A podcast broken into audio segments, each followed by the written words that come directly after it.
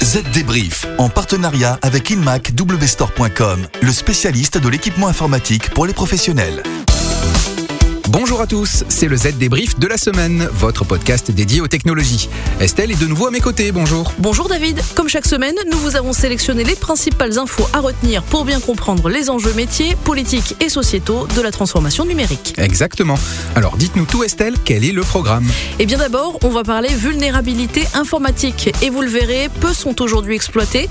Ensuite, il sera question de la disparition des cartes SIM de nos téléphones. On verra en quoi la coque de protection de notre téléphone nous détermine socialement.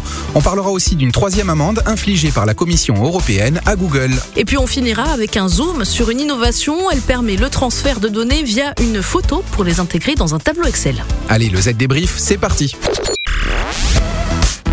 Les dernières infos. Les vulnérabilités informatiques, donc, on le sait, Estelle, c'est le cauchemar des entreprises victimes des pirates. Oui, eh bien, une récente étude nous apprend que seulement 4183 failles de sécurité sur un total de 76 000 vulnérabilités informatiques découvertes entre 2009 et 2018 ont été exploitées dans des attaques, soit seulement 5,5%. L'étude constate cependant que la plupart des vulnérabilités exploitées ont des scores de gravité élevés. Et les auteurs de l'étude espèrent que ces résultats aideront les entreprises à prioriser les opérations de patching L'idée étant de traiter en priorité les vulnérabilités les plus susceptibles de faire l'objet d'une attaque. Les victimes potentielles gagneront ainsi du temps et de l'argent. Allez, on parle maintenant de l'avenir des cartes SIM, ou plutôt de leur mort programmée. Oui, Orange devrait s'y mettre très rapidement, et qui dit nouvelle carte dit aussi nouveaux appareils. Au-delà des Apple Watch et Galaxy Watch, l'option eSIM devrait être ouverte aux utilisateurs des iPhones dernière génération, tout comme à quelques terminaux Android, dont les derniers smartphones commercialisés par Google avec ses pixels. L'option sera ouverte à la fois aux abonnés Orange et Soch. Quant aux opérateurs SFR et Bouygues, ils pourraient emboîter le pas. Free ne semble lui pas s'orienter dans cette voie. Cela va donc permettre aux usagers de changer d'opérateur sans changer pour autant de puces, puisque la carte sera intégrée à l'appareil. Et ça veut dire plus de liberté pour les utilisateurs. Les constructeurs, eux, pourraient encore affiner la taille des smartphones, terminer le logement pour les cartes SIM physiques, devenues obsolètes. Les seuls perdants pourraient être les opérateurs, car avec le déploiement de cette eSIM, finit l'accès direct au client, quel que soit le terminal utilisé. David, maintenant, j'ai une étude qui va vous intéresser, vous qui êtes fan de coques d'iPhone, avec euh, soit vos éternels mignons, soit la photo de votre petit dernier. Ah, je vous écoute, Estelle. Eh bien, sachez que selon cette étude, vous êtes pauvre.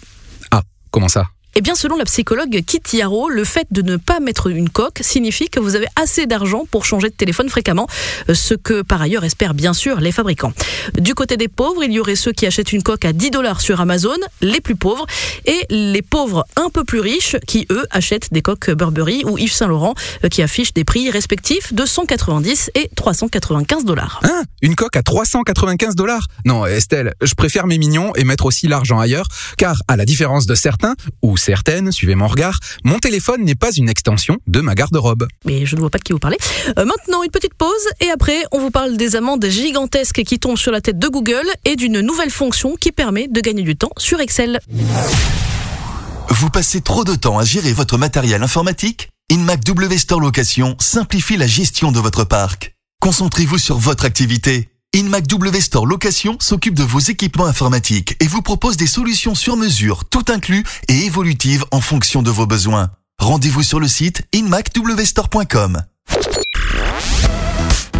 Le chiffre marché. Et cette semaine, c'est 1 milliard 49 millions d'euros. Et c'est le montant de l'amende infligée par la Commission européenne pour sa participation présumée à des pratiques publicitaires contraires aux règles communautaires. Google aurait abusé de sa position dominante sur le marché publicitaire. Eh bien, mardi soir dernier, Google a donc interjeté l'appel devant le tribunal de première instance de l'Union européenne. C'est la troisième amende dont écope Google en quelques mois. En juin 2017, la Commission européenne avait obligé le groupe à verser 2,42 milliards d'euros pour un abus de position dominante sur l'e-commerce. Mais Google a aussi été condamné à une amende de 4,34 milliards d'euros en juillet dernier. Là, pour abus de position dominante avec son système d'exploitation mobile Android. La dernière amende, si elle est appliquée avec succès, porterait le montant total des amendes infligées par la Commission européenne à Google à plus de 8 milliards d'euros. Et les autorités européennes ne sont pas les seules à enquêter sur les activités de Google. Le ministère américain de la Justice prévoit de lancer une enquête antitrust sur les pratiques de Google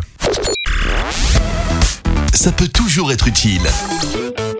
Alors une astuce géniale pour finir, elle concerne le transfert de données via une photo pour les intégrer dans un tableau Excel. Et oui, la bonne nouvelle concerne les utilisateurs d'appareils sous iOS, encore une fois.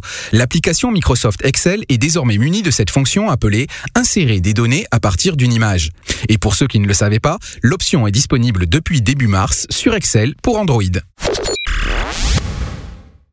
Voilà, le Z débrief, c'est terminé pour cette semaine. Et si vous voulez en savoir plus, encore une fois, rien de plus simple, rendez-vous sur votre site zdnet.fr à la rubrique pratique. Nous, on se retrouve la semaine prochaine pour un nouveau numéro du Z débrief.